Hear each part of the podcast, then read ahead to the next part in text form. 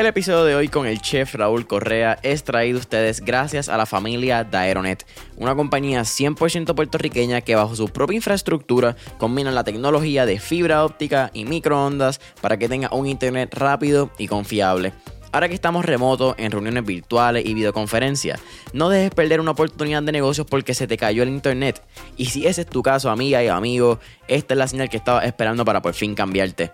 Entra ya a aeronetpr.com para que veas la variedad de soluciones que proveen tanto para tu empresa, pequeño o mediano negocio o tu hogar. No olvides aeronetpr.com. Y fui metiéndolo y metiéndolo hasta que un día abrió una, oportunidad de supervisor y ya yo estaba haciendo el trabajo sin, sin, sin que me lo pidieran. By the way, mis compañeros de trabajo por joder vacilando me decían, Chef Raúl, Chef Raúl, porque ya era mandón. ¿Entiendes? Pero era, era como que yo me lo exigía porque yo quería ser mejor.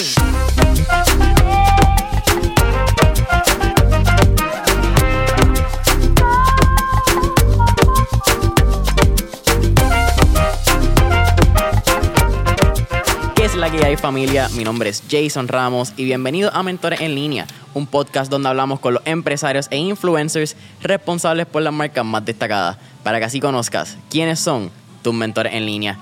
Y hoy estamos en vivo desde Bacoa, Finca y Fogón con el chef y agroempresario Raúl Correa. ¿La que hay, brother? Todo bien, mano. Gracias por la invitación. Oye, gracias a ti por, por darnos bienvenida en tu restaurante, en esta hermosa finca. Como estaba diciendo, no tenía la más mínima idea de dónde era Junco, so aprendí un poco con Google Maps ahora. Y así que vamos a darle un ratito. Estábamos ahí hablando antes en lo que llamamos el pre-podcast session. Me estabas diciendo que te gustaría hacer un podcast.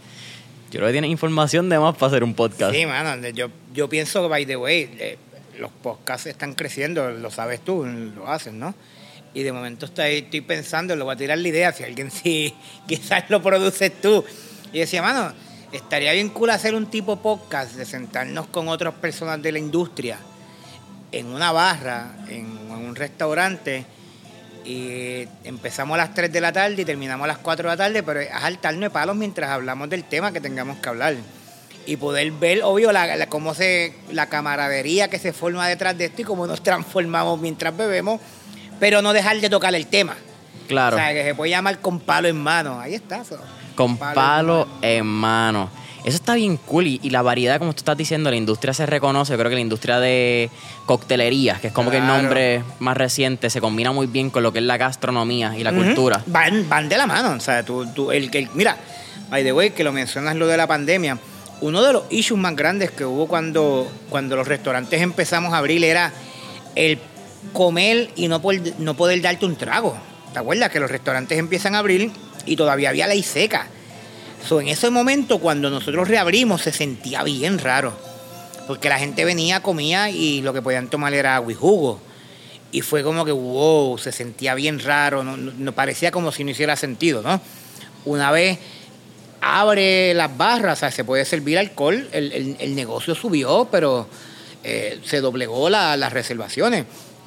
Porque es bien cultural comer y beber, sea, comer y darte una cerveza, un cóctel, un vino, va de la mano, ¿sabes? O sea, que es algo bien... Y los bartenders y los, y los, y los cocineros somos panas, ¿sabes? Es que están siempre en, en la cocina, están siempre en el, en el para atrás para adelante, o sea, buscando inventario, se van a topar en un restaurante. Sí, no, no, no, oye, eh, volvemos, o sea, eh, eh, es inevitable no, no tener una relación con un bartender. O sea, igual el cocinero, porque decía, Roberto Bell decía, el dueño de la factoría en, en un evento en, en New York, nosotros cocinando y él sirviendo palo y él nos mandaba palo, palo para acá, palo para acá y en una nos dice, digo, puedo hablar como... Sí, sí, sí, tranquilo. Dice, cabrones, los bartenders comen. ¿Sabes? Porque ellos nos están toda la noche mandando palos y nosotros sacando comida, pero no les mandábamos comida. Y es como que, mira, loco, yo te estoy, yo te estoy dando de beber, pero dame tú de comer. So, esa relación barra eh, comida siempre está, tú sabes, el bartender por excelencia o sea, eh, te pone al, al cocinero a beber y a, obvio, a- pues tú le das de comer. So, es como que tú me das de beber, yo te doy de comer. El trueque. So, ese trueque siempre está, siempre está. Lo importante es hacerlo legalmente. Claro.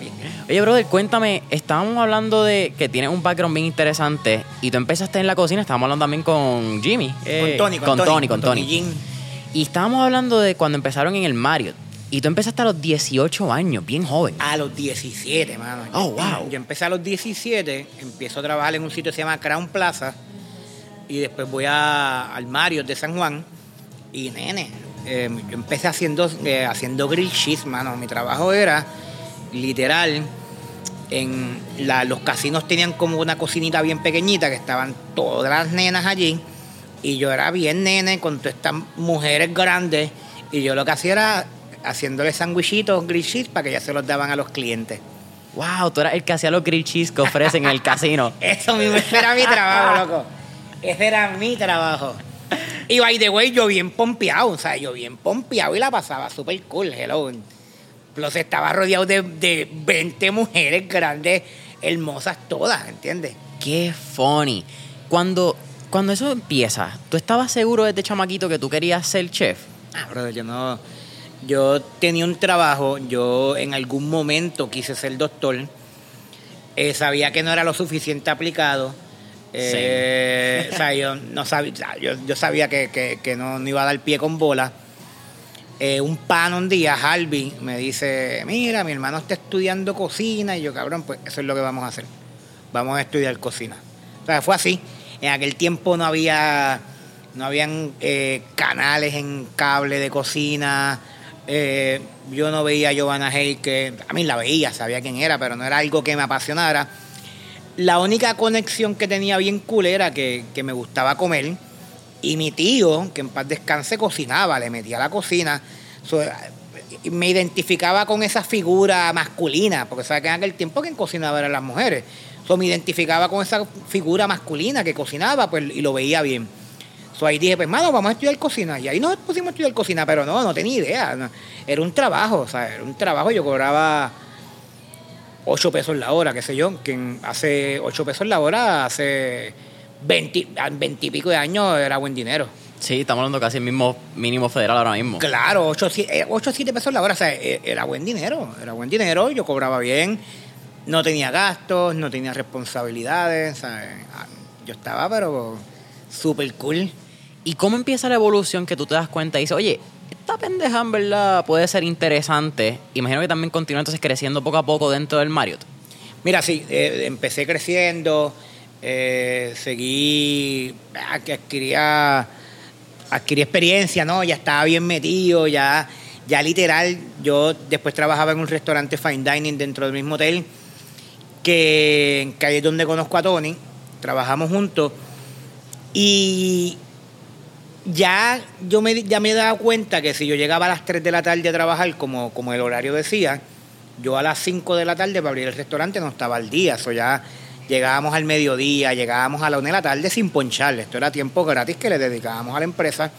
Nadie nos los exigía. Eso que si alguien me escucha de Departamento del Trabajo no era ilegal, era yo por mis pantalones. Yo, si quería estar al día, tenía que llegar temprano. Entonces yo en vez de estar en este rush, pues prefería llegar temprano, me seteaba, ponía, la, ponía, ponía el área en orden y poco a poco trabajaba y montaba, ¿no? Y, y ahí estuve con un par de chefs que me animaban, como que, coño, métele. Y fui metiéndole y metiéndole hasta que un día abrió una, una oportunidad de supervisor y ya yo estaba haciendo el trabajo sin, sin, sin que, sin que me lo pidieran. By the way, mis compañeros de trabajo por joder vacilando me decían, Chef Raúl, Chef Raúl, porque ya era mandón, ¿entiendes? Pero era, era como que yo me lo exigía porque yo quería ser mejor, ¿sabes? ¿No? Esa enseñanza de ser mejor, ¿viene de familia?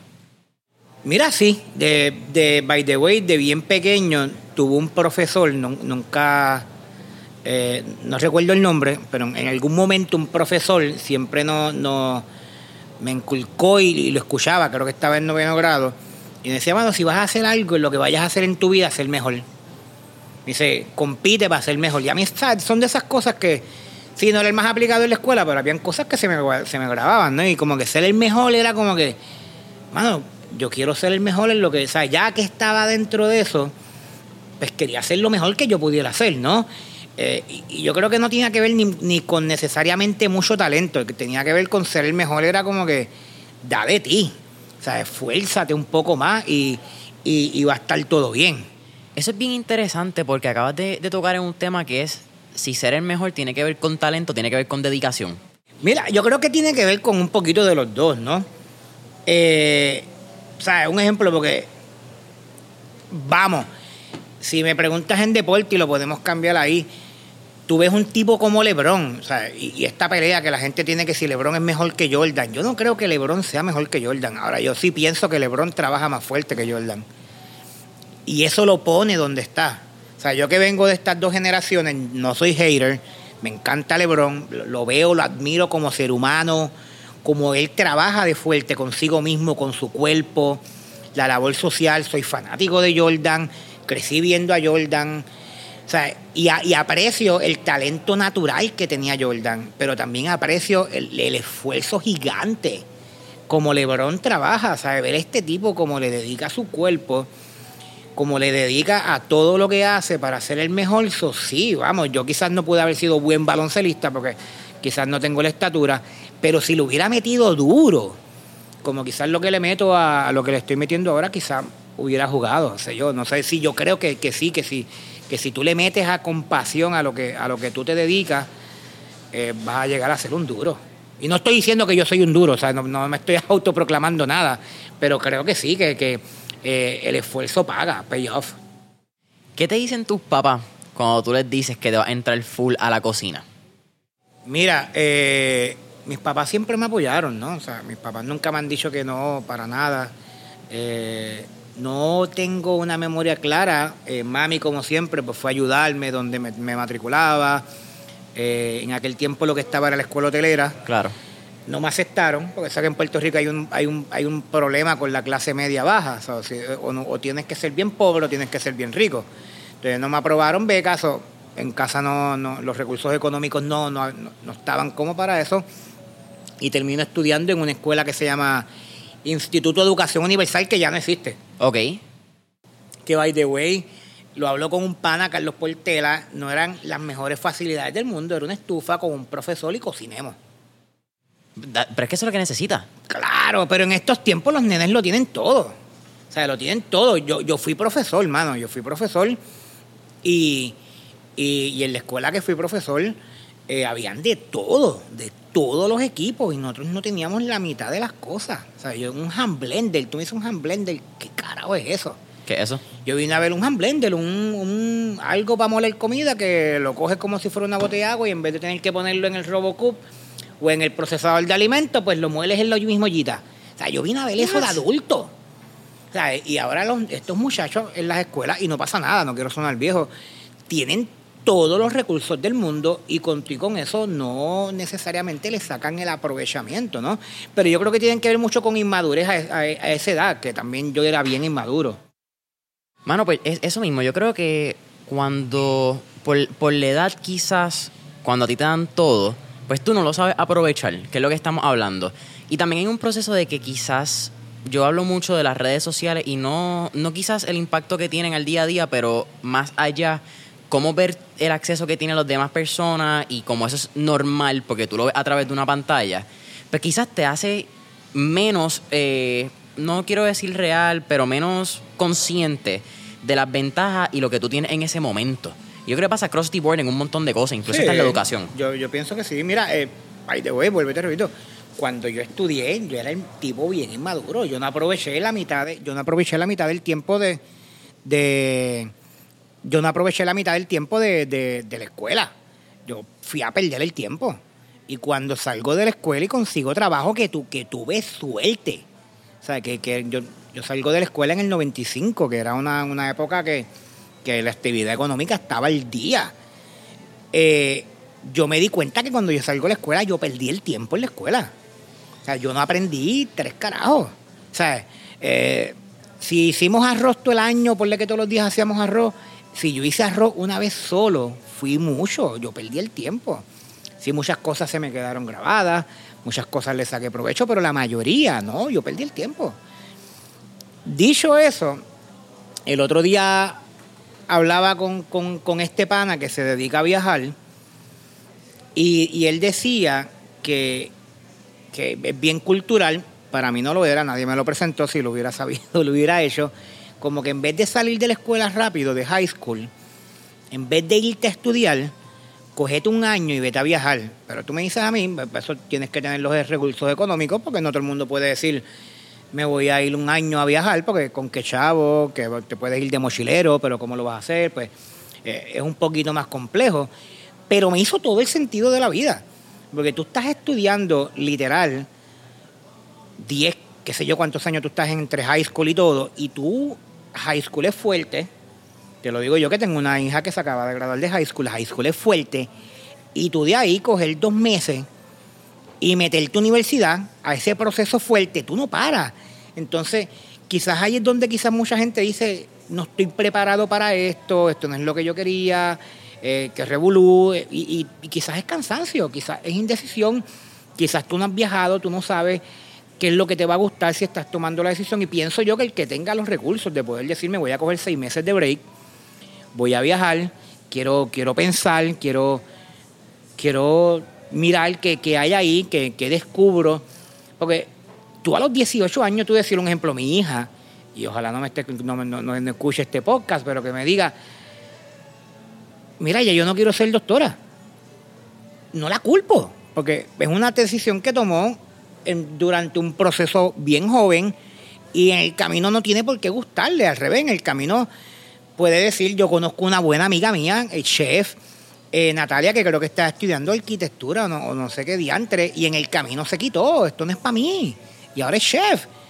Eso no es nada malo, al revés, pero Imagínate que, el universo entero del 90% le pase esto. Eso es un problema bien grande.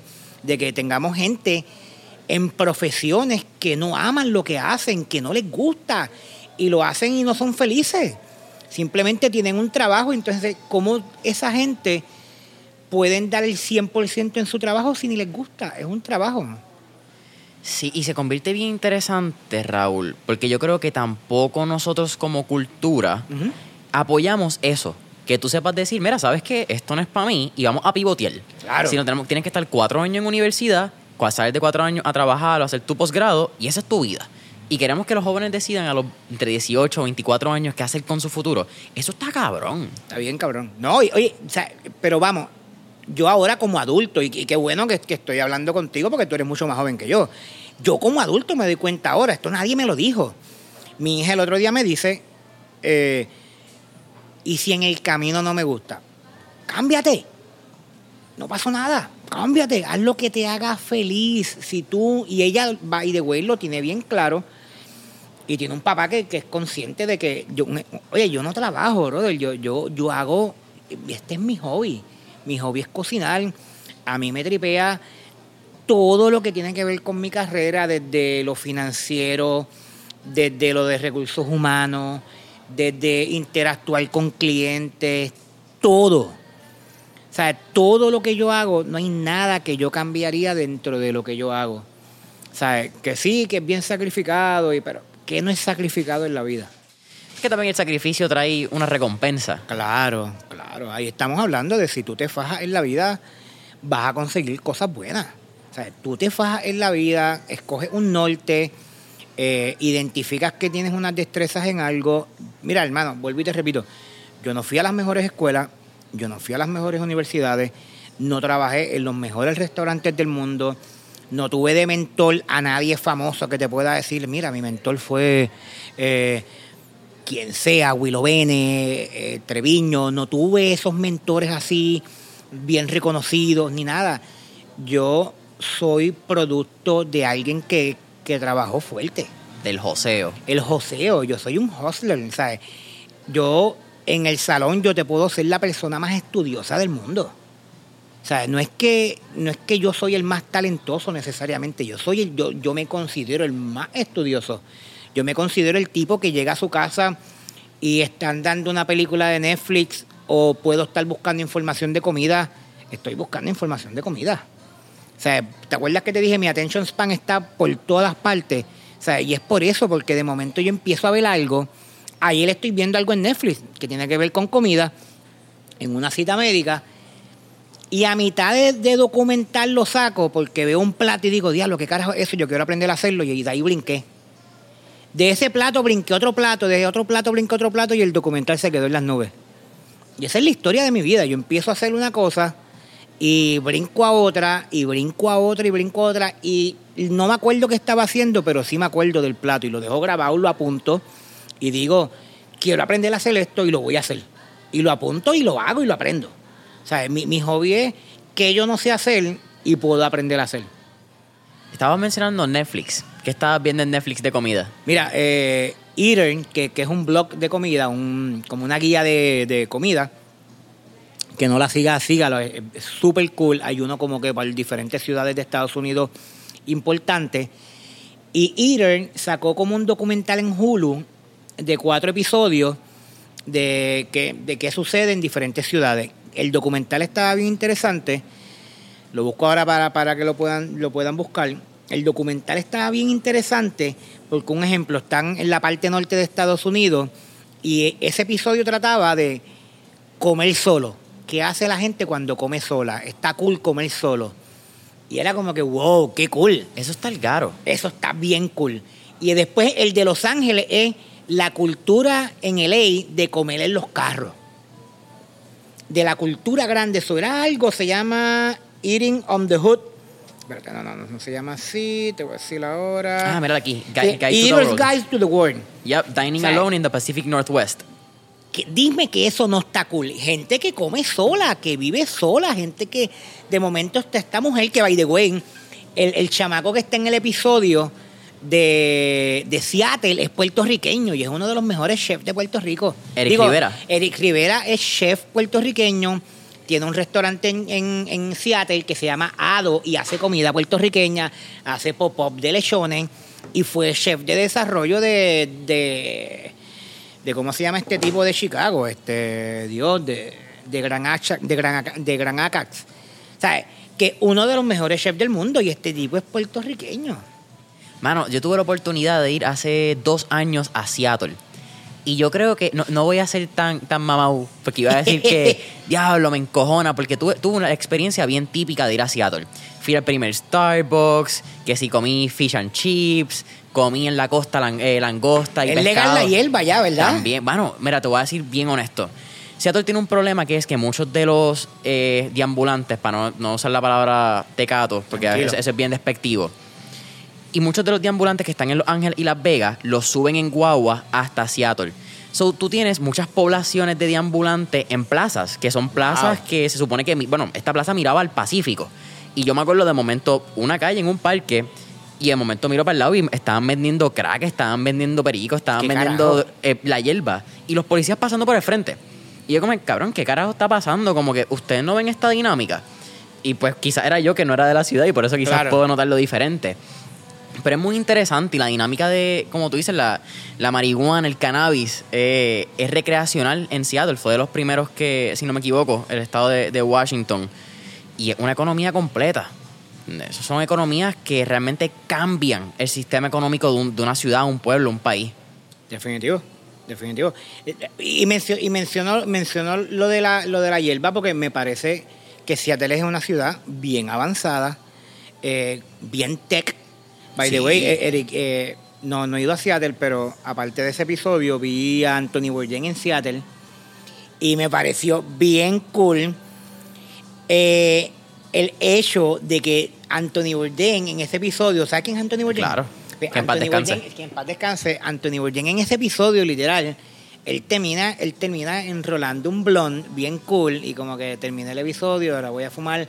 Y era como que la interacción de la marihuana con la experiencia de él en los restaurantes. Y me pareció súper cool, súper Bueno, cool. súper Anthony Bourdain tiene un quote que dice que hay dos cosas que un hombre debe saber hacer. Cocinar y saber enrolar su propio blond. Y me parece muy de verdad de la persona que Me parece súper cool, me parece una súper experiencia cool. Ay, de sabrá Dios cuántos chamaquitos ahora por la mierda de todas las cosas que vienen, ya se los enrolan y no saben enrolar un blon. Pero, eso, es muy cierto. Ahora viene un montón de maquinitas. y- y- tienen la vida fácil por todas partes. que es lo que estamos hablando y quizás tampoco aprecian el, e- eso. Que y, y- y no solamente quizás con, con un joint, un, un blond en, en cannabis.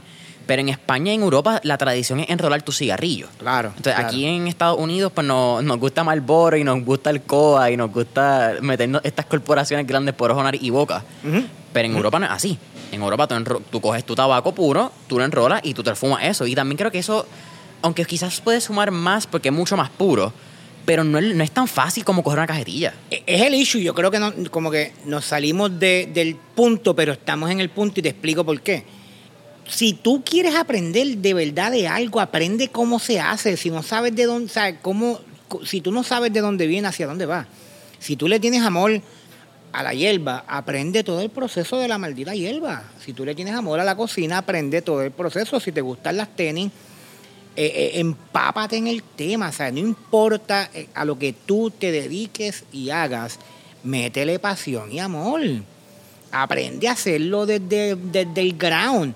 Mira, parte de lo que está cool en Bacoa que estamos haciendo es que, aparte de que estamos cocinando, cocinando comida fresca, aquí se hace comida fresca, aquí cocinamos. Eh, se cocina el carbón, se cocina la leña, que es un método de cocción bien antiguo, prehistórico. ¿Cómo se cocinaba antes? No había gas, no había energía. Pero estamos sembrando. No es mi fuerte, yo no soy agricultor. By the way, te, te acabo de presentar el agricultor allá abajo. Estamos, yo estaba sentado con el tipo, el tipo explicándome cómo funciona. Y yo puedo decir, no me importa, siembra y dame. Sí, yo quiero saber, yo quiero cómo funciona, yo quiero entender qué cosas afectan el pepinillo que mira que tú estás viendo por la ventana. ¿Qué afecta que ese pepinillo crezca como crece? ¿Qué, ¿Qué yo puedo hacer para tener un impacto en que ese producto sea mejor? Yo necesito saberlo. Entonces, si de momento yo te digo, ah, yo sé cocinar pepinillo, y, y ven acá, ¿y tú sabes cómo crece el pepinillo? Eh, ¿Sabes qué compone el pepinillo? ¿Sabes que el pepinillo es 80, 70% agua? Entonces tú dices, no, pues ¿de qué carajo estás hablando? O ¿de, qué estamos hablando? No es que tú no tengas, eh, tú no seas menos o más porque no sepas del producto, pero te exhorto a que lo que hagas trata de entender el proceso de principio a fin. Te, te va a hacer un mejor profesional en lo que tú haces. Vamos a hablar de, de un poco de eso, porque tú acabas de tocar el, el tema del, del fogón, de la bacoa. Y yo creo que esa es una de las cosas más emocionadas que yo estaba para hablar contigo. ¿De dónde sale tu pasión por decir, sabes que vamos a cocinar con fuego? Que eso es, como tú dijiste, eso es la forma en que realmente evolucionamos como sociedad. Gracias al fuego podemos cocinar y nuestro cerebro se desarrolla a través de grasa y proteína. Claro. Mira, eh, Bacoa se compone de un corillo de gente bien cool. Eh, ¿sabes? Bacoa es nuestra gente, nuestros meseros, nuestros cocineros. Pero la Bacoa nace de, tres chefs empresarios. René Marichal, dueño de Argento y Abocado en San Patricio. Xavier Pacheco, eh, uno de los prepulsores de- del Farm to Table en Puerto Rico, dueño de la Jaquita Valla, y está abriendo su nuevo espacio pronto en, en, en, en Atorrey, está abriendo una taquería. Eh, y nos juntamos y historia larga corta, aparece el sitio y de esto. Y teníamos muchas ideas. De, by the way, Bacoa al principio era, era iba, iba por la línea de un chinchorro. Sí sabíamos que era la leña, y te explico, sabíamos que era la leña porque desde el principio empezamos a diseñar unos fogón. Mi pasión por la leña, te explico, empieza, yo tengo una pizzería en el lote 23 que se llama Dorotea. Buenísima, by the way, si no han tenido la oportunidad de ir. Mano, sí, yo estoy bien pompeado. Yo, yo, yo no, no me gusta roncar de las cosas que hacemos, pero Dorotea es una buena pizza napolitana, horno de ladrillo. Y anuncio no pagado, by the no, sí, sí, sí. Salió random y, y es tremenda pizza. Y un programa vegano. Si tú me escuchas que eres vegano, tenemos un programa vegano bien cool donde hacemos nuestros propios quesos, nuestra salsa. Dorotea está bien cool. Pues ya yo vengo como dos años, tres años creando un expertise en la madera. Vuelvo, no trabajé con ningún chef, no trabajé con madera, simplemente lo estoy perfeccionando y la voy conociendo en el camino. Dicho eso también, René, Sabi, Gaby y par de otros panas, eh, hacemos algo que se llama Sociedad Criolla. Y Sociedad Criolla, la función de Sociedad Criolla es bien sencilla. Era preservar la gastronomía puertorriqueña a través de los métodos de cocción antiguos.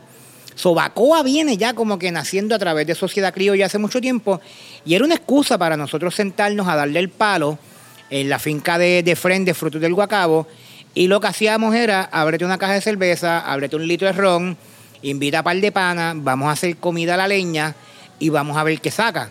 Vamos a ver qué pasa. Y de ahí invitábamos panas. By the way, de ahí nace otra cosa que se llama eh, Cosa Nuestra Collective con, Con Manolo. Manuel, Manolo, ¿sabes con Manolo lo López. tuvimos? Mano, y, y nos vamos a Nueva York. Y nosotros asamos en Nueva York un lechón al carbón en un rooftop.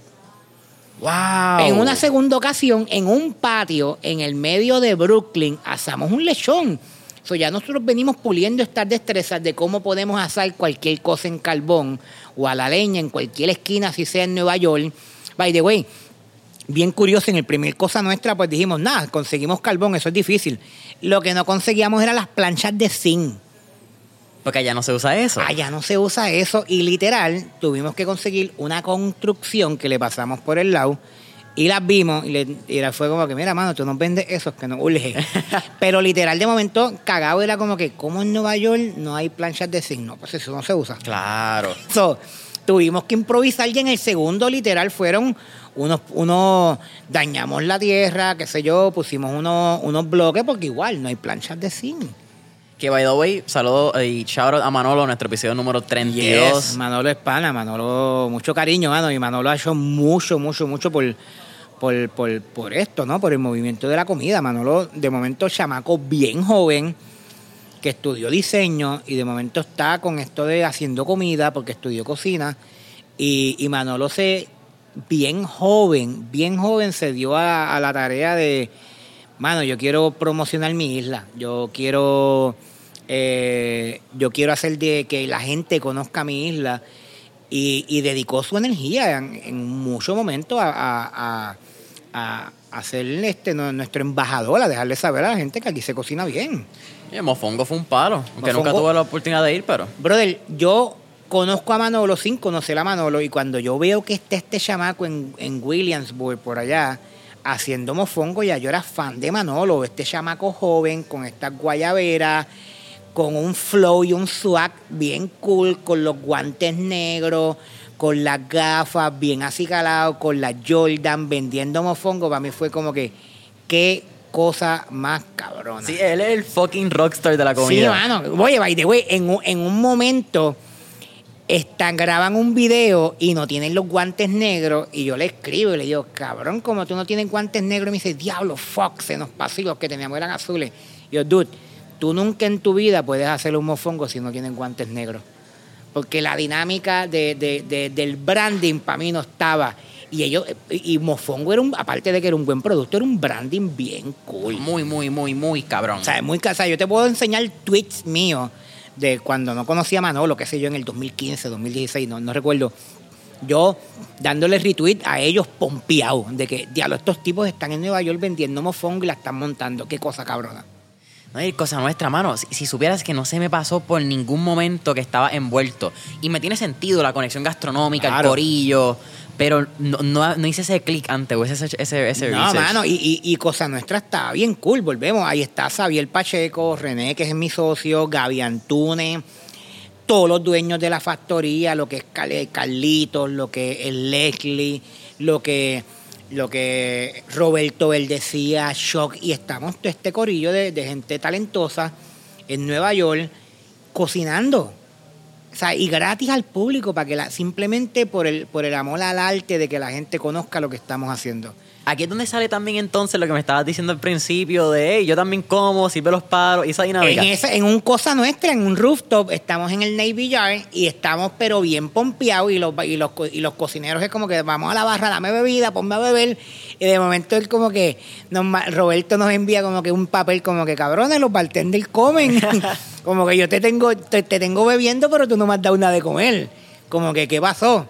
Y mano, y, y, y vamos, en ese viaje fue Kevin Roth, eh, fue Alex Cruz, que ahora corre Keto Borico, en aquel momento tenía Open Food, un blog bien cabrón, y Alex se monta en con su propio dinero y le paga un videógrafo para documentar todo esto y era un montón de puertorriqueños comprometidos con su país y con, y con promover algo que más allá de promovernos nosotros mismos era promover que la gente supiera de nosotros, brother. La cultura. La Oye, cultura.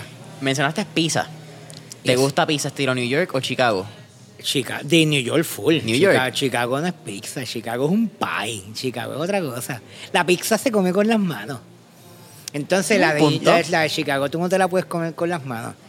Full, full. No que no me guste la- el, el- el- el Chicago pie, me gusta, me, me, me tripea, me parece bien entretenido, pero no lo creo que es una pizza, creo que es un pie. Del 1 al 10, ¿cuán overrated, 10 siendo el máximo, está Lombardis? Lombardis, eh, pff, que debe ser un 7 por allá, está bien. eh. Lo que pasa que, eh, déjame, no, no, no, no, Es la primera pizzería, supuestamente, pero Sí. vamos a hablar del producto. eh, el producto es bueno, el producto es bueno, pero he probado mil pizzerías mejor, he probado mil pizzas, no la mía, pero he probado buenas pizzas. Lo que pasa es que Lombardi es un, eh, es un branding, es un landmark, eh, el tipo es un personaje. Eh, mano, sí, sí. Mira, mano, yo, yo, yo no creo que hay comida mala, hay simplemente comida mejor. No, yo no creo que hay comida mala, yo he probado muchas pizzas eh, y he probado muy buenas pizzas. ¿Qué te puedo decir? No? O sea, y, y- tiene que ver con gusto, ¿no? O sea, esto es bien complicado. Eh, o sea, hay gente que, que prefiere un estilo. Eh, yo tengo unos panas en Nueva York que tienen pizzería New York Style. Y tú le dices, y cuando yo les cuento que estoy abriendo una pizzería, me dice, ¿pero qué tipo de pizzería vas a hacer? La mierda esa napolitana. Y, y yo le digo, sí, y me dice, cabrón, eso no es pizza, New York Style, fuck it, qué sé yo, y jodiendo. Y yo, cabrón, pues, es que quiero hacer algo distinto. En aquel momento no estaba seguro cuando yo abro Dorotea que hubiera, no quiero decir que yo fui el pionero, pero- pero no estoy seguro que hubiera alguien más haciendo pizza napolitana. ¿Cuál es la diferencia? Mira, la, eh, la pizza napolitana y la pizza, la New York Style, es bien finita. Ajá. Es bien finita, galletita, a veces grasosa, whatever. Pero es bien finita. La pizza, la de, la de New Haven, que si, quieren chequen el, el, el Pizza Show, en, que también está en Eater o está en, en- YouTube, eh, la de, la de New Jersey es mucho más galleta. Es mucho más galletita, todo tiene que ver mucho región. Entonces la napolitana tiene unas cualidades. La napolitana es la primera pizza que sale de- de- de Italia. Y es una pizza con un borde bastante grande, esponjoso, y es algo crujiente y algo y algo chewy. So, tiene como que todos estos componentes se hacen en un horno de ladrillo. eh, es una pizza con una hidratación, tiene bastante agua, que en una pizza es bueno porque evapora. Tú, no quieres comer necesariamente una bola de harina. Cuando tú te comes esta pizza, que, que es bien fuerte la masa, es que es poca hidratación y estás comiendo pura harina. Eh, cuando estamos hablando de panes, eh, pues eh, hablamos de hidrataciones y, y tú dices, pero yo quiero que mi pan de verdad tenga tanta agua. Sí, mano, sí, sí. Eh, hay, crea, el, el agua y el pan crean unas reacciones químicas bien buenas. Hay fermentación, cosas bien buenas. So, la, la pizza napolitana, literal, ¿escuchaste la vaca? Está ahí al lado, mira. ¿Eso fue? Sí, sí, yo la veo. yo la veo corriendo, yo la yo estoy viéndola corriendo desde la jarda. Yo "Pero, ¿por qué esta tipa viene tan, tan en banda? Yo escuché algo y yo, ¿qué carajo es esto? Y de momento miro para el lado. Wow, pero es una. E- Ella quiere salir en el episodio. No, definitivo, salió yo creo ya. Sí, full. Este, eh, pero eso es chiquita, ¿verdad? Es una ternerita casi. Sí, eso es un ternerito, pero venía mandada allá arriba. Ella venía mandada. Wow, qué chulería. Las, las cosas que pasan en el campo fino.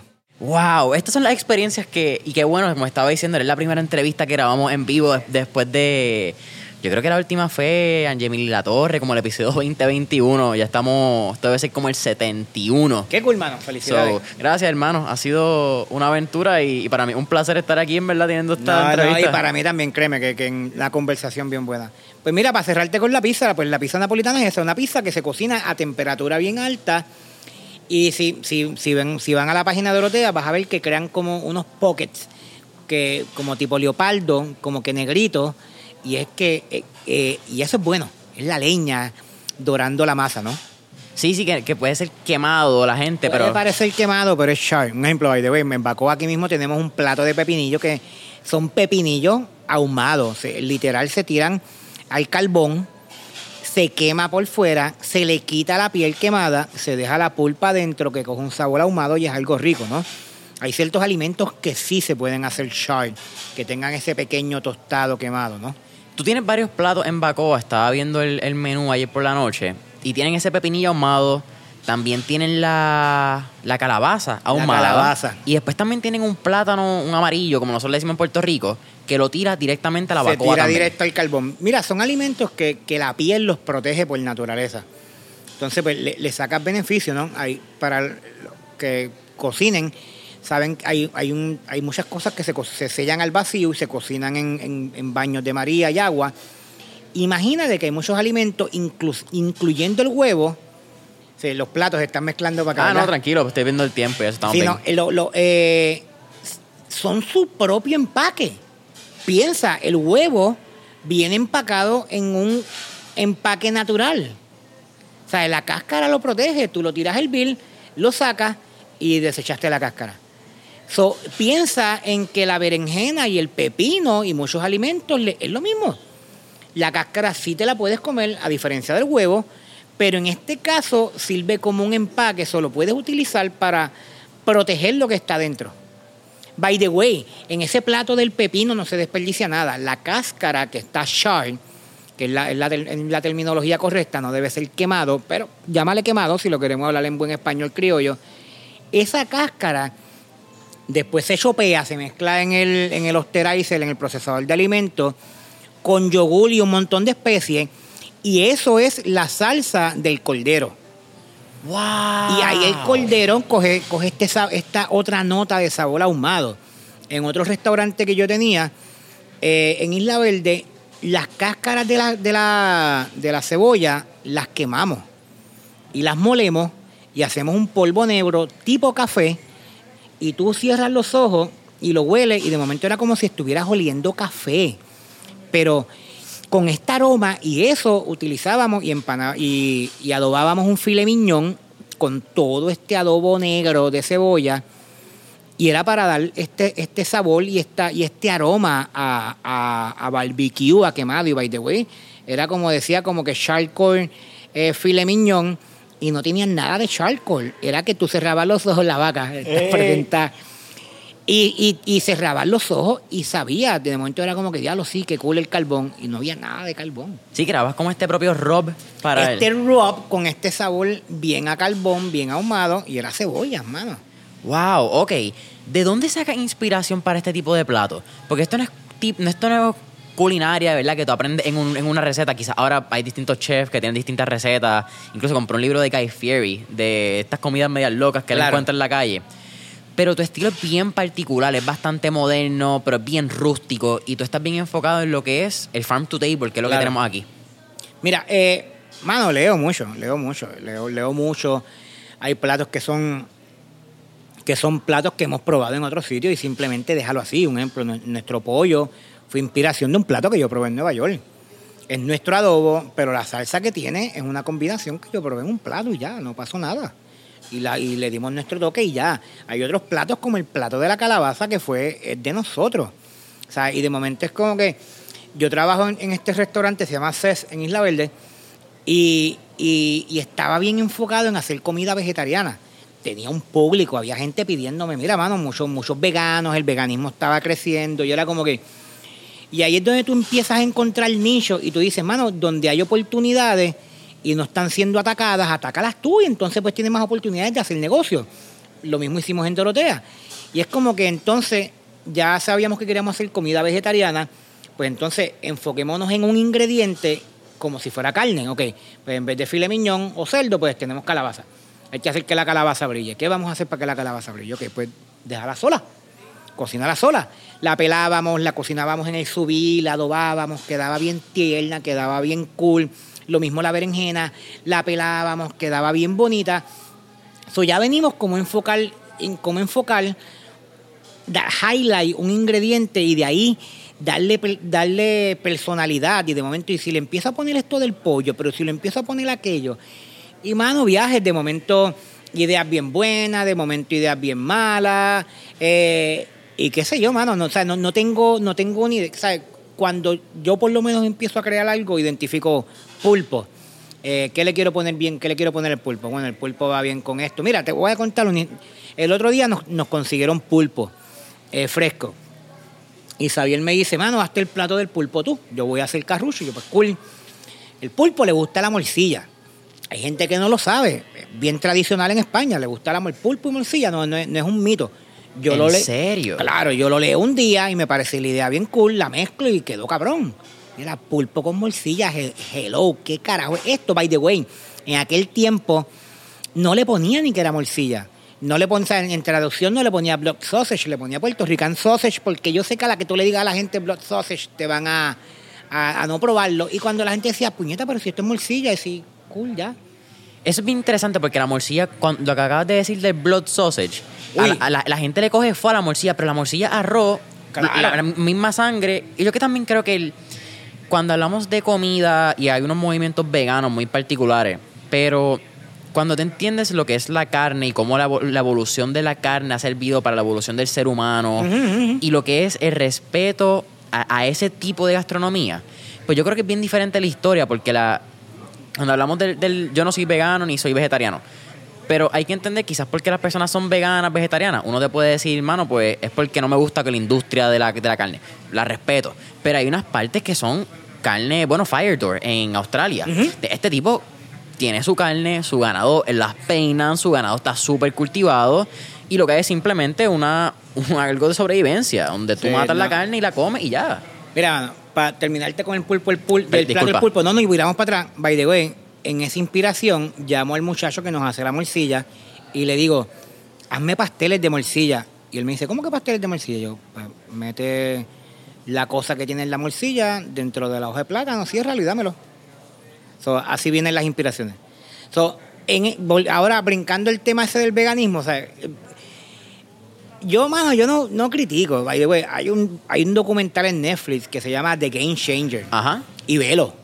Y, y- y ellos tienen teoría y tienen data de que lo- los animales le hacen daño al planeta. Mano, yo no voy a entrar ni ahí. Eh, hay gente vegana que es vegana porque por, por salud, por hechos de salud.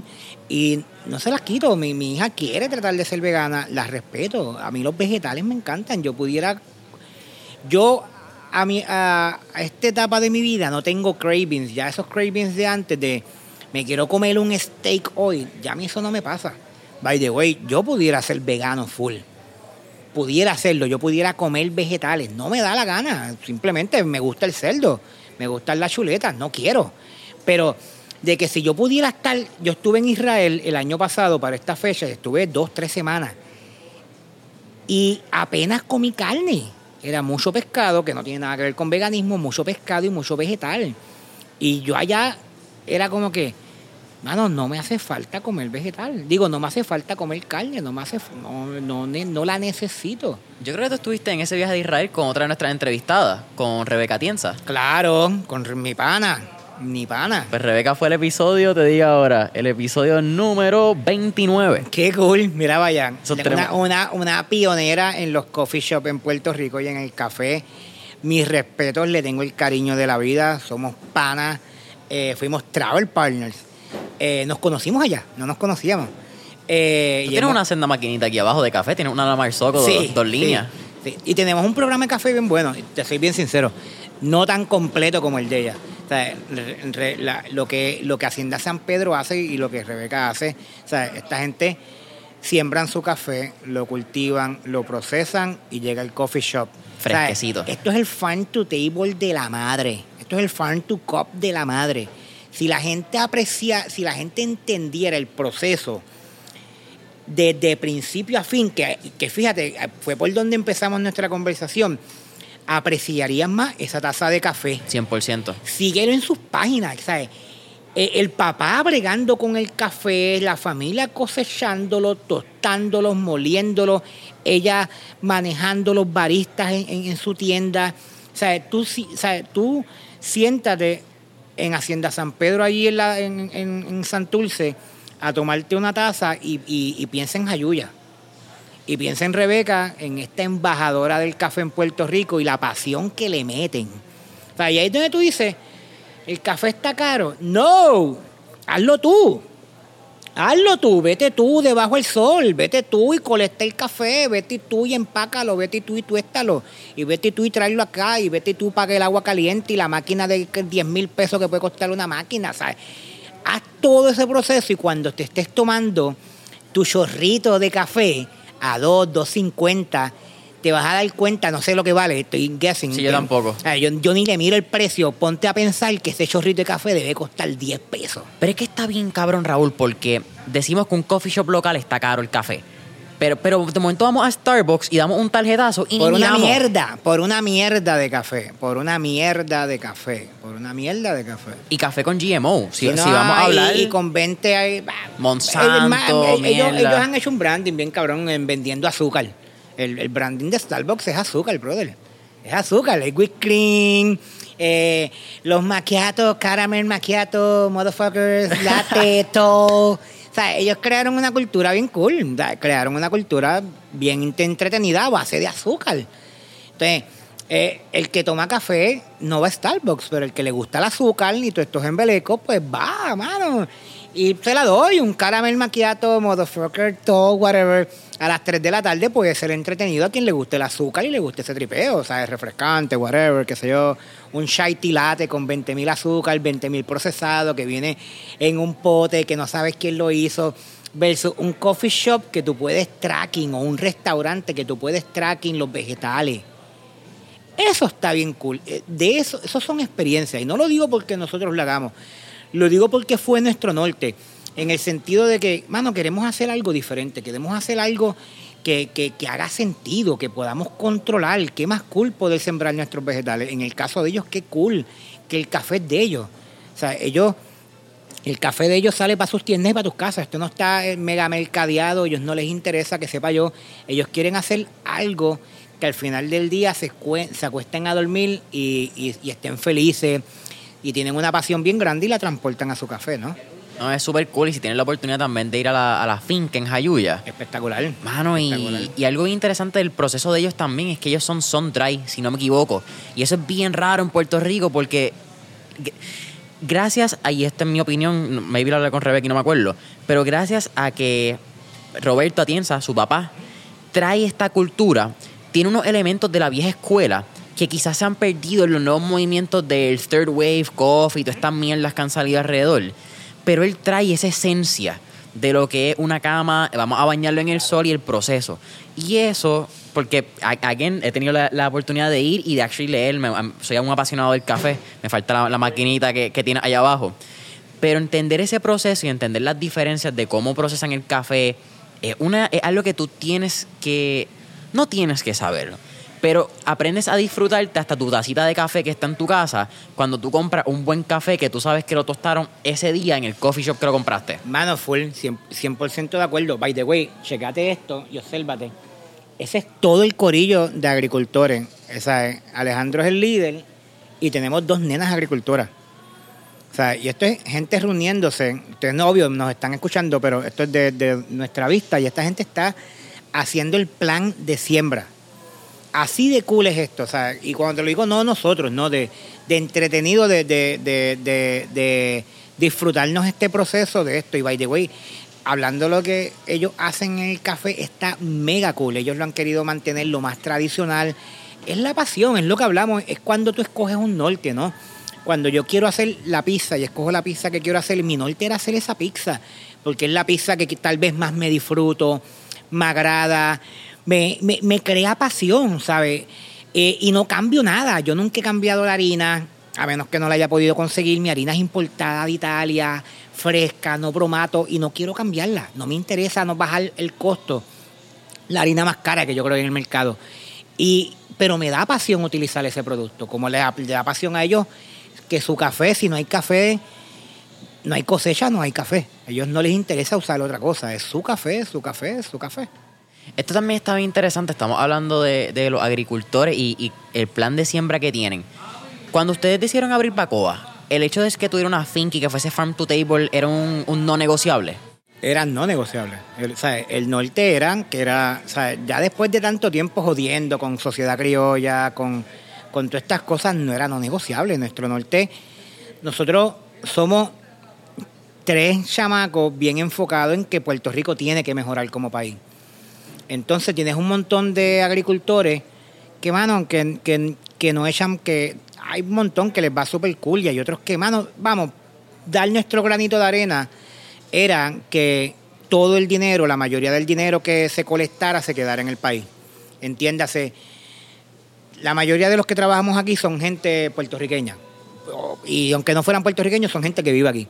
Entonces, si el producto es de aquí, se está quedando el dinero aquí. El agricultor tiene trabajo, el agricultor crea empleo, o sea, se crea un, se crea un sistema ¿no? donde la mayoría de la economía se mueve en el país. ¿Entiendes? Y, para nosotros ese es nuestro norte, ¿no? ¿Cómo tú ayudar al agricultor que eche para adelante?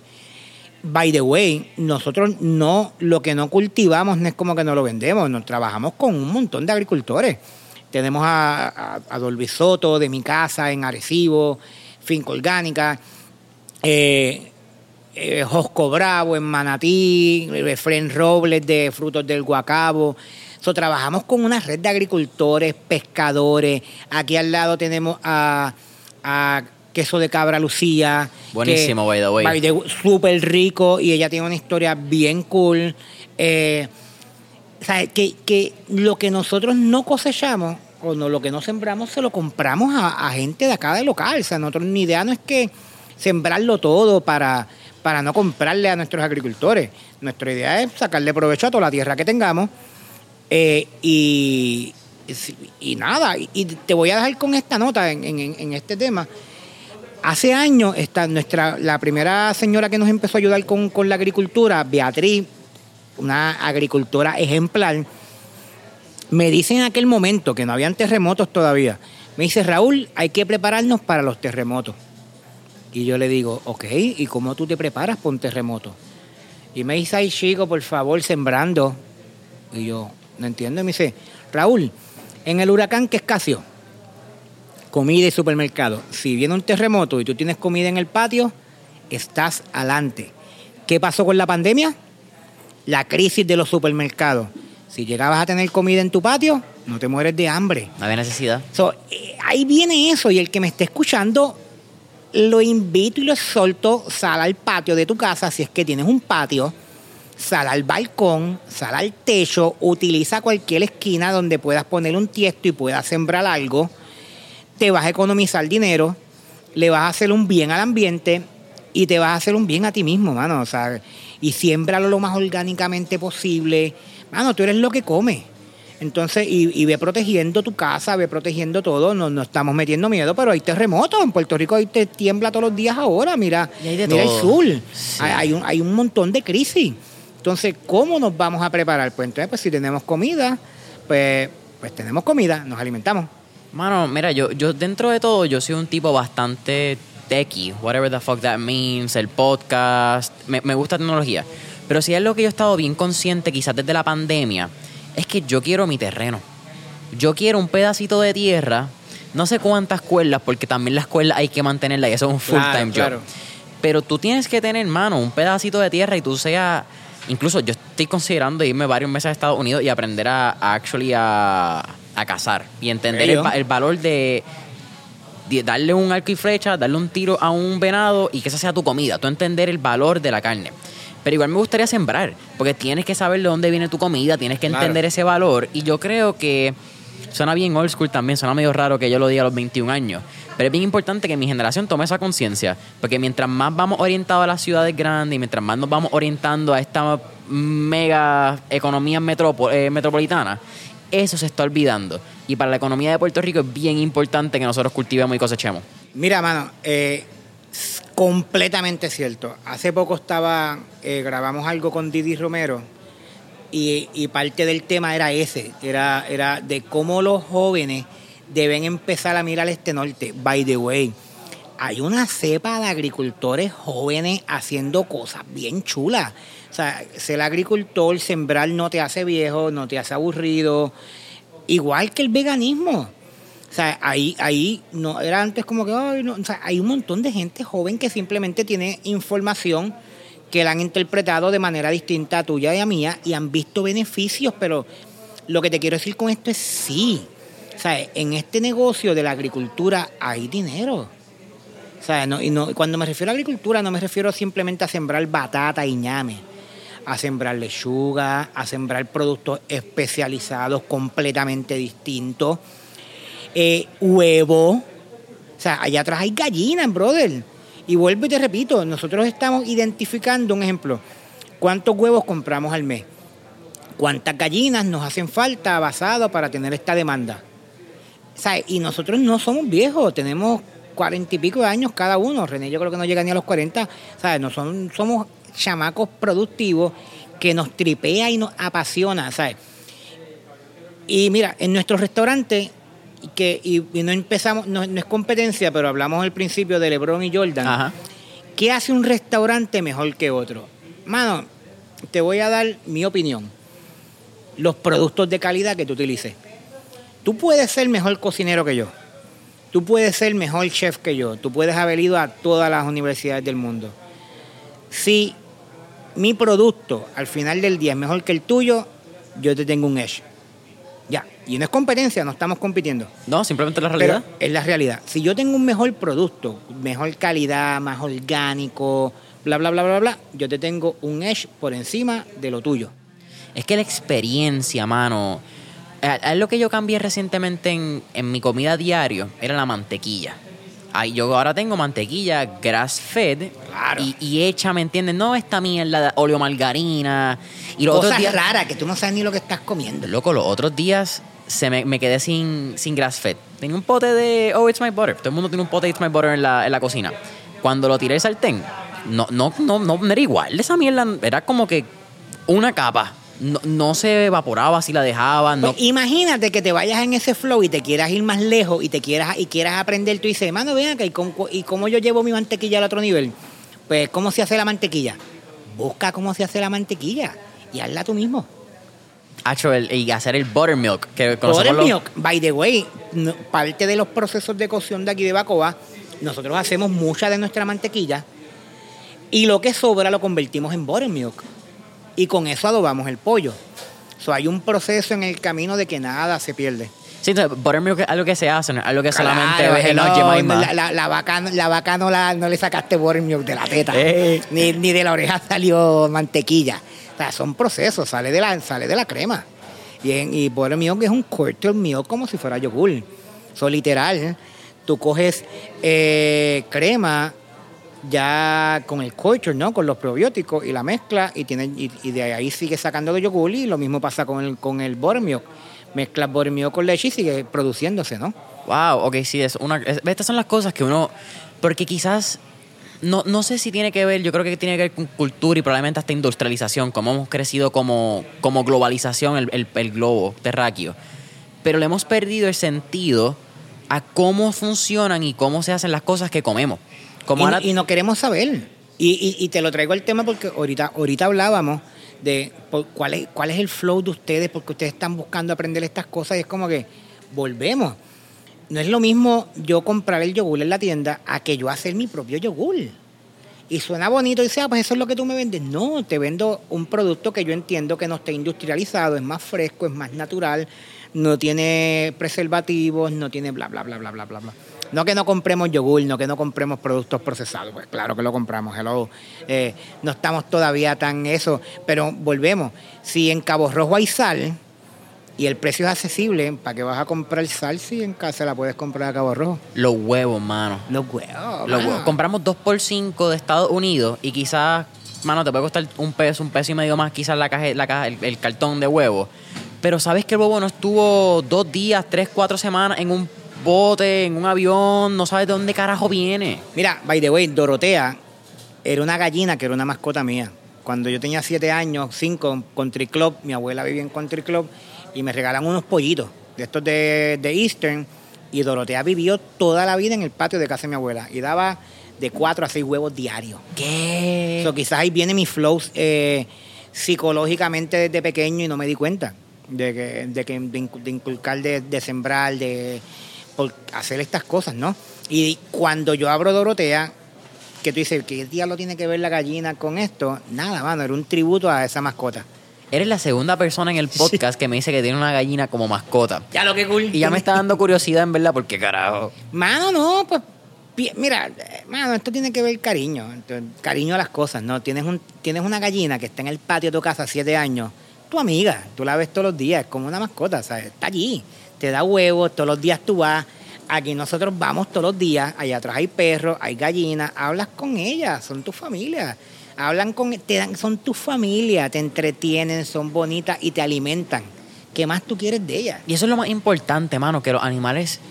Ah, mira, los otros días yo estaba hablando, volviendo a lo de la carne, quizás le he cogido un poco de respeto a, a la carne, porque no hay un respeto a la carne en el, en el 2020, en términos de, de lo que es e- ese pedazo de, de animal que dejó de ser animal para que tú puedas darla a tu familia.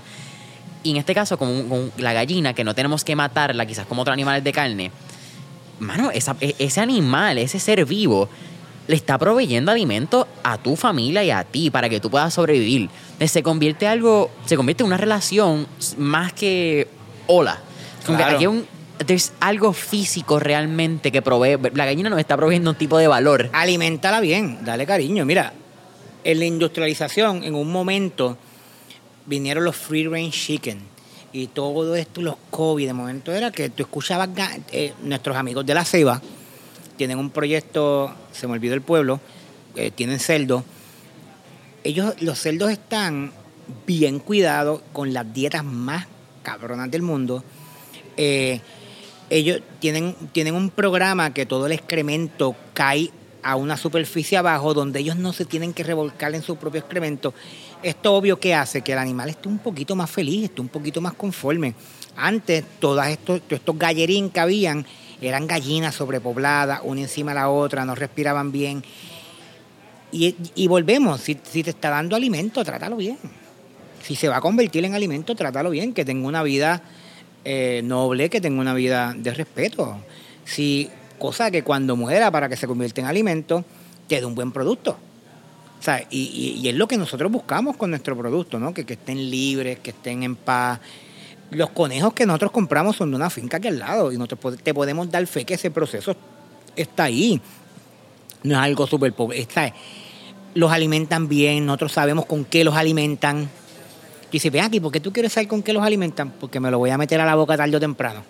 Eso está. A mí me interesa saber cabrón. qué diantre tú le estás dando, que después yo voy a terminar comiéndomelo. Si a ti no te interesa saber qué tú vas a comer, si le, le- le- le tiraron lisol antes de comértelo, o lavaron el cerdo con cloro, que no digo que pase, pero ¿sabes? si a ti no te interesan los detalles de lo que tú te pones en la boca, tienes un problema. Pero el mismo Monsanto, que es como que quizás el tema más común.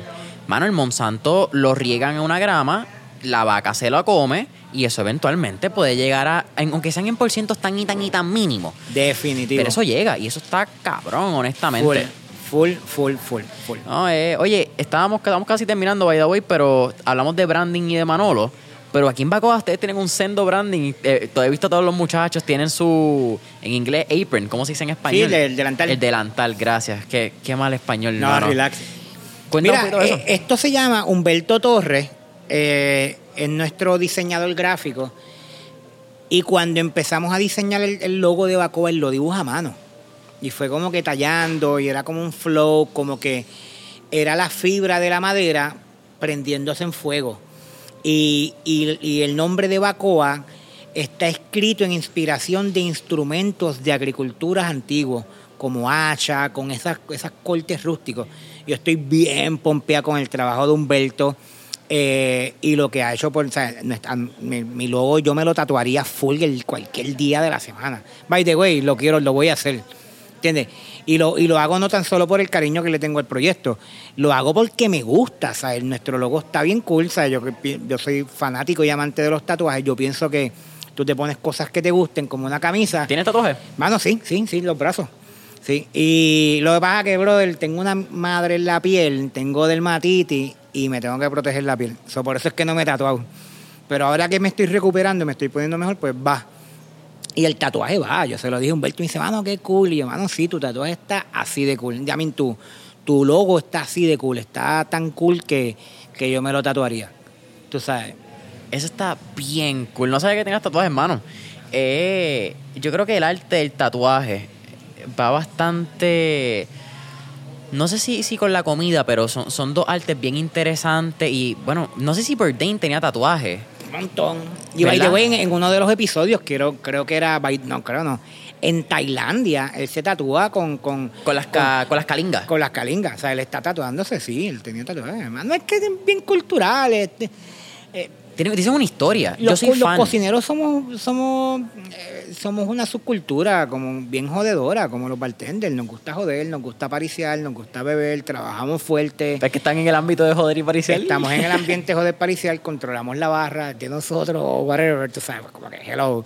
Pues, y, y todo eso va de la mano, o sea, los bartenders eh, van viajando y se, se ponen un parchito, eh, tipo Arnaldo, Diary of Trips, que Claro. cualquier sitio que va se pone un stamp de, del pasaporte, ¿entiendes? Ese es, yo creo que el, el- el brazo de tatuajes más cool del mundo. más hijo de puta que hay. No, y que, y que sa- y saludos al, al- al- a Arnaldo. Si algún día estás escuchando este podcast, te tengo el cariño de la vida. Arnaldo en la, en la pandemia me ayudó en cantidad a promover mis negocios y fue la diferencia. Fue el game changer de, de estar meses sin trabajar a meses produciendo. Y, gracias a él y un corillo de trabajo, mi socio Néstor de la Mota, eh, Ali, JD, par de gente que nos dio la mano a promover y, fue la mega diferencia. So, saludos, brother. Eh, pero ese brazo está espectacular porque de momento tú dices, hace el sentido de la vida. Esto es como que esto no es pendejace, esto es a todos los sitios espectaculares que yo viajé y me gusté. Y él es un embajador de lo que hace, él es un branding viviente. Sí, mano, y los tatuajes cuentan. Para- cuando tú te tatúas, ¿verdad? Que es un tatuaje para el resto de tu vida. Yo, Jason Ramos, y esta es mi opinión, pero yo soy bien fan de tatuarte en o cosas que creen algún tipo de, de conversación. Porque te van a preguntar, oye, ¿de qué es ese tatuaje? Y tiene una historia detrás. No es ponerte un dardo número 6 y tú digas, ah, no, fue que estaba loco Debe tener día". algún significado. Debe tener algún. Digo, dicho eso, si es que me esté escuchando y se quiera tatuar eh, la cabeza de un león y, no, tiene, no le gustan los leones, be my guest. ¿sabes? Yo. Pero, pero sí, por lo menos en mi caso, a mí me gusta que, que tenga un significado, ¿entiendes? Tú sabes, yo, yo todo lo que me pongo me lo pongo porque me gusta. Pues igual, pues tú sabes, pero si es algo que voy a cargar con él, by the way, el que nunca se ha hecho un tatuaje, después que tú te haces un tatuaje te das cuenta de que si te olvidan que están ahí. No es como que, o sea, yo no me, no me acuerdo que tengo tatuajes, no me los miro todos los días, no me importa, están ahí, son parte mía. Y ya. Pero si los voy a hacer parte mía, que sean parte de mi vida, que haga sentido. Sí, so- solamente es como la primera semana que de momento te, te levantas de madrugada y dices, Claro, "Eh, puñeta, ¿qué te carajo los es eso?" miras todos los días, te, te, te paras el mollero, quieres, quieres andar en camisilla para que todo el mundo te lo vea. Los primeros días y después se te olvida. Después es como que, a mí no me- pasa nada. A mí me pasó una historia en la universidad que yo salí con esta, esta nena antes de, de hacerme los tatuajes. Y nos encontramos de casualidad en una clase y ella me dice, en un momento alzo la mano para hablar, una, hablar mierda una pregunta y me dice, ah, yo no sé que tú tienes tatuajes. Y yo, uno, tú y yo ya no hablamos. Y dos, no es para estar diciéndolo. Como Sí, que son míos. Este, me acompañan a mí Sí, y es mi historia. Ya, están ahí. Eh, qué cool. Conté esa historia ayer hablando mierda con un pana. No, no me sé que iba a salir ahora. Ojalá no escuche este episodio tampoco ella. Nah, Ah, brother. te va a llamar, quizás nostalgia. Maybe. Eh, Oye, quizás la llamamos ahora con esta conversación y Boom. más tarde. Bien, reencuentro. Si me escribe, te voy a decir porque eres culpable tú. Yes, mete mano. Brother, estamos aquí terminando ya el episodio de Mentores en línea. Siempre al final hacemos tres preguntas, un poco más relax, aunque este podcast ha estado súper cool. La primera, si pudiéramos irnos en este trip back to the future y montarnos en un DeLorean, ¿qué época, década o periodo histórico te gustaría visitar y por qué? Anda el carajo. Eh, me hubiera encantado estar en la era de la prohibición. Los 20 y los 30. Sí. Eh, me tripean las carretas, me tripea todo lo que era la prohibición. No que no vivamos en una era de prohibición, pero, pero sí, me, me tripea la época, me, me, me- me- sí, me, me súper tripea. Durísima. Segunda pregunta. Aunque, oye, by the way, viernes 13, que estamos, estamos grabando. Yes. Felicidades. Sí, mano, by the way. Oye, los que no me sigan, eh, Raúl Correa PR en Instagram, hoy lo primero que hice fue poner un clip de Vico Sí, saludos Vico. Viernes 13 es la mejor canción hecha por un compositor puertorriqueño. Viernes 13 está bien cool. Eh, me- me- quizás pueda hacer esta misma canción, pero tenemos un playlist en Spotify que se llama Mentores en Línea el Playlist. Ah, pues lo busco. Donde tenemos todas las canciones que motivan y pompean a nuestro entrevistado. No, Así- brother, Viernes 13 es una canción. Era una tarde nublada. ¿Sabes? Eh, Viernes 13 es la canción. By the way, se los envié a mis socios por la mañana y ellos me dicen, ya, lo estás del carajo. Lo hiciste el día. Es que, hello, Viernes 13, yo soy de la época de Vico. Tú me hiciste el día a mí. Como que yo me llamo Jason y el tripeo Diablo, siempre ¿verdad, es Jason? de viernes 13. Y de momento cuando me levanto que te escribo el mensaje para confirmar. Ah, ¿verdad? ¿Lo viste? eh, Y de momento veo y yo, este cabrón, hoy es viernes 13. Entonces mi viejo se llama igual que yo. So rápido que tú me dices eso, yo, by the way, feliz viernes 13, viejo. Porque tenemos el nombre, es el tripeo. So definitivamente me hiciste el día y ya Nah, súper cool. Qué cool. Tercera y última pregunta, Raúl. Con que, by the way, lo hablamos un poquito al principio, con esto, el, el propósito de Mentor en línea nace para encontrar y, y poder inspirar a esta generación que está saliendo de universidad, está saliendo de high school, porque son periodos bien turbios, son periodos donde tú no sabes qué carajo quieres hacer, todo el mundo te dice que es lo correcto para ti. Y toda esa gente que te dice que es lo correcto para ti, ellos piensan que tienen la razón porque como ellos han vivido, ellos saben Claro. lo que tú quieres. Con eso dicho, ¿cuál sería ese tip o recomendación que Raúl Correa le daría a nuestros escuchas? Mano, cógete un break. Yo, yo creo que lo que te comenté al principio, que yo lo escuché, nunca lo había escuchado. Y yo, que, que, que, que padre de, de alguien joven, cógete un break. No, no, no seas tan fuerte contigo mismo. Cógete un break, piensa, relájate. eh, y nada, analízalo. Si tienes que dar para atrás, da para atrás, pero ten en cuenta que, que a lo que tú te vayas a dedicar en la vida va a ser tu vida. O sea, esto va a marcar tu vida y si tú no te ves haciendo lo que estás estudiando, da cambio, tírate. Ya, mañana. O sea, no, no sigas, porque si no eres feliz haciendo eso o no te ves, no te visualizas feliz haciendo eso, ten en cuenta que yo tengo, o sea, yo 24/7 respiro lo que hago. Y no me mol y yo no creo que yo tenga un trabajo, yo creo que yo me dedico a lo que yo amo. Eso no es trabajo, ya es una pasión. So, yo soy feliz. Y si tú no eres feliz haciendo lo que estás haciendo, lo que estás estudiando, lo que estás trabajando, no lo hagas. Digo, no, no dejes de pagar el carro por escuchar mi consejo y ahora dejes el trabajo en, en Baskin Robin porque tú no te visualizas haciendo mantecado toda tu vida. Pero, o sea, mi- oye, mi hija tiene 17 años, te conté que está estudiando medicina, está- digo, está, acaba de entrar a la universidad, eso no está estudiando medicina. ¿Qué pero, tiempo para entrar a la Sí, universidad? Mano, sí, y graduarse de cuarto año en una pandemia, no, no sus amigos o los que ustedes que pasaron todo por esto los llevó en el corazón porque fuerte, ¿no? Y tú como papá también, tiene que ser bien, sí. porque tú viviste una experiencia de high school. Sí, no, no, no, no, o sea, yo, horrible, horrible, me pongo en los zapatos de ella y no cool, nada cool. No prom, mano, no, situación, un no, carajo. no, no, con traje listo, viaje, nada, nada, nada. So, dicho eso, mano, o sea, ti- ti- mi, eh, mi hija quiere trabajar en un Baskin Robin. Ella se visualiza trabajando en Baskin Robin, le tripea eso. So, si eso lo hace feliz, que se vaya a trabajar un Baskin Robin mientras está en la escuela. Durísima. O sea, ella no quiere trabajar conmigo en Bacoa, ella no quiere trabajar en la pizza, ella quiere en un Baskin Robin. Que lo haga. Si eso le va a traer felicidad, que lo haga. O sea, haz, do whatever makes you fucking happy. That, o sea, protege, mira, mano, consejos bien sencillos. Número uno, haz lo que te haga feliz, por favor. No tengas gente que te haga daño a tu alrededor, gente que te quite, no tengas gente que, sea, tú quieres tener gente que te añada. Si tú tienes gente que te quita, quítalos de tu vida, quítalos, pero corriendo. Y por favor, protege tu paz. Sea, busca paz. Si escuchar noticias no te hace bien, apágala. Si escuchar la radio, gente hablando, no te hace bien, quítala. Si la música te trae paz, protégela. ¿Sabes? Si Facebook te hace daño, ver tanta gente con tantas opiniones, tan opinionadas, quítalo, salte, quítate, protege tu bendita paz. La paz te va a traer felicidad, brother, y la felicidad la buscas con lo que tú haces y con las personas que tienes a tu alrededor. So, dude, si, si eso no te funciona, pues, pues busca de Dios y sigue por ahí, pero ya después no, no hay break. Sí, no, no hay mucho más que no hay mucho hacer. más que nada que hacer porque has visto que el pegarte en la loto o ser millonario no es, no es felicidad. Hay gente bien, hay gente muy millonaria deprimida.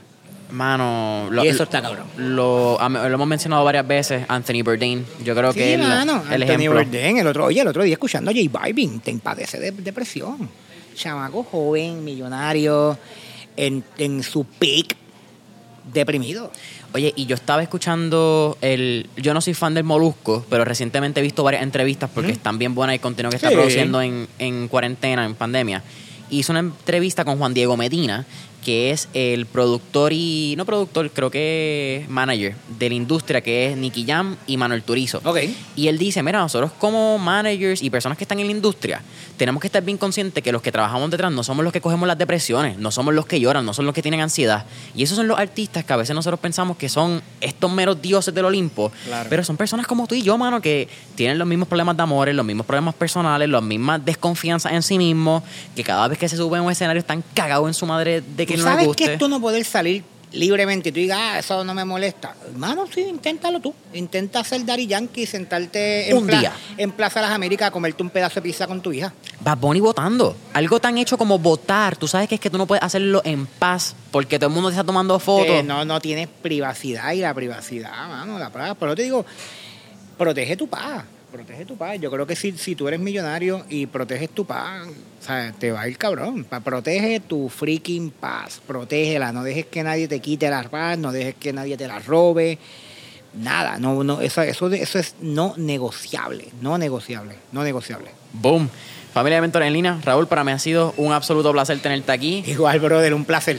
Eh, Instagram, promociones, cómo llegamos a Mano, Bacoa. los negocios, Bacoa queda en la carretera 31, kilómetro 22, Juncos, Puerto Rico. En buen español, búsquelo en Google. Yes. Eh, en las redes sociales nos consiguen por Bacoa PR. Es Doroteas Pizza, que les hablé ahorita, porque no ha ido a Doroteas Pizza. By the way, allí mismo en el lote tengo un, tengo un joint mediterráneo donde hacemos falafel, pita fresco, eh, que se llama Tiadora. Lo consiguen por Doroteas Pizza y Tiadora PR. Y a mí me consiguen por Raúl Correa PR en Instagram, Twitter y todo lo que sea. Boom. Familia de Mentores en Línea, saben que nos consiguen en Facebook e Instagram como Mentores en Línea. Déjanos cinco estrellitas, tu comentario, subscribe en Apple Podcast, follow en Spotify. Hasta la próxima. Vamos a Protejan comer. su paz, protejan su paz. Yeah.